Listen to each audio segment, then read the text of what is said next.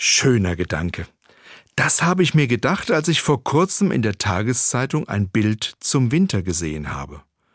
Auf dem Bild war ein Schneemann zu sehen. Der Schneemann war etwas zur Seite geneigt und man sah dicke Tautropfen an ihm hängen. Darüber stand die Sonne. Sie strahlte auf das Bild und machte es hell.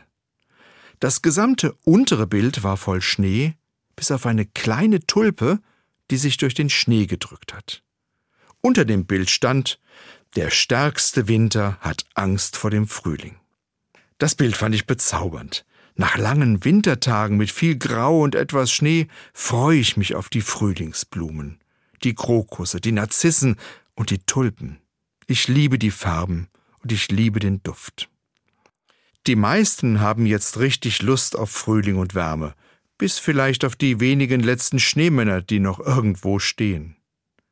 Ich freue mich wahnsinnig auf den Frühling, dieses Jahr vielleicht erst recht.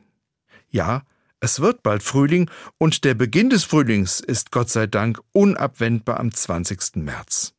Ich freue mich jeden Tag, dass die Tage ein bisschen länger werden, zum Frühlingsanfang nächste Woche sind sie wieder genauso lang wie die Nächte. Ich freue mich auf immer mehr Sonne und Wärme auf der Haut, den ersten Kuchen auf der Terrasse und die blühenden Tulpen. Winter ade, Scheiden tut weh, so singt es ein altes Lied.